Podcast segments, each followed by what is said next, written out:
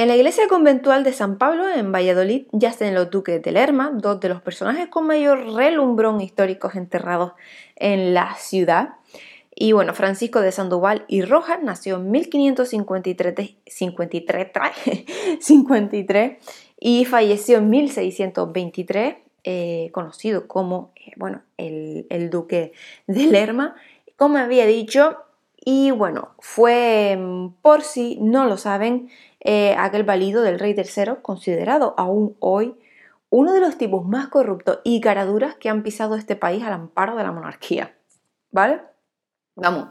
Eh, lo que son Gürtel, la Operación Malaya, todos estos casos que han habido en todos estos años es que juntos son una pantuflada china comparados con los negocios que organizó el duque por la gracia de su cargo y para lucro personal.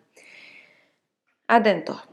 Fue el duque quien convenció a Felipe III que verdad que él era un rey con menos luces que una patera, pero bueno, lo convenció para trasladar la corte a Valladolid y él mismo más tarde persuadió al monarca para devolverla a Madrid, ¿no? Y bueno, en los dos casos el noble había tejido previamente su red inmobiliaria para sacar un jugoso partido a tanta ida y venida de la corte. Eh, es que el poder del tío era tal que en una ocasión, pues un cargo de la corte que no tenía forma de entrevistarse con el duque de Lerma acudió directamente a ver al rey. O sea, imagínense.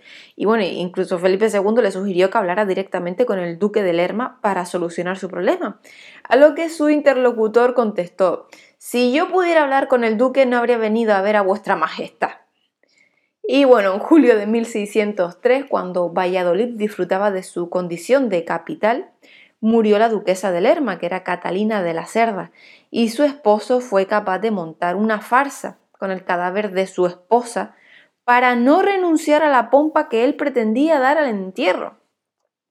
Catalina de la Cerda nació en Cigales, Valladolid, pidió ser enterrada en, Medinaceli, en Soria, se murió en Buitrago del Lozoya, en Madrid, y acabó recibiendo sepultura en Valladolid. ¿Por qué el duque de Lerma no hizo caso de los deseos de su mujer de reposar junto a sus padres, los, duques de Medinaceli? Porque sus ínfulas de grandezas exigían la presencia de toda la aristocracia asistiendo al sepelio de la duquesa. Y si lo hubiera enterrado en Medinaceli, pues no habría acudido ni el tato. ¿Vale?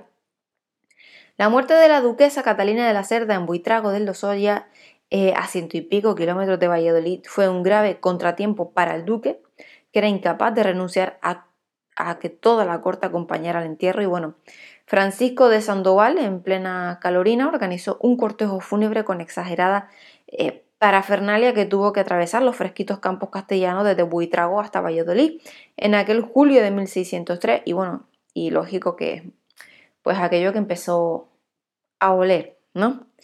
Cuando la caravana fúnebre llegó a la capital, la situación era ya del todo insostenible, pero no por ello el duque de Lerma iba a renunciar a ver a toda la corte asistiendo a los funerales de su mujer. Y estaba claro que no podía seguir paseando el cadáver de Catalina por las calles mmm, vallisoletanas, por, dado el tufillo que la duquesa corrupta dejaba a su paso, porque habrían caído fulminados eh, todos los asistentes en 200 metros a la redonda, ¿vale? El duque enterró a su esposa a toda prisa donde estaba previsto, que era en el convento de San Pablo, pero sin que nadie se percatara de la maniobra, y es que ordenó que se tomara otro ataúd, que se llenara de piedras simulando el peso de la muerta, y que fuera este féretro el que se paseara por la capital. Y allí estuvo toda la corte integrando el cortejo fúnebre de un ataúd sin muerto.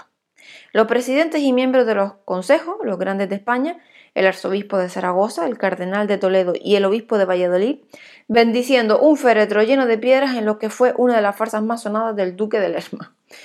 Ya 20 años después, el duque acompañó a su esposa en el sepulcro, no sin antes haber encargado al gran escultor Pompeo Leoni dos magníficas estatuas orantes para presidir la sepultura de la iglesia conventual de San Pablo. Lo hizo por pura envidia, porque el artista italiano ya había realizado por encargo de Felipe II, los dos grupos escultóricos funerarios que presiden los cenotafios de Carlos V y del propio Felipe II, y bueno, pues acompañado cada uno por sus esposas, instalados en los laterales del altar mayor del monasterio del Escorial. Y bueno, el caro capricho del duque de Lerma se ha interpretado como un deseo de rivalizar con los reyes.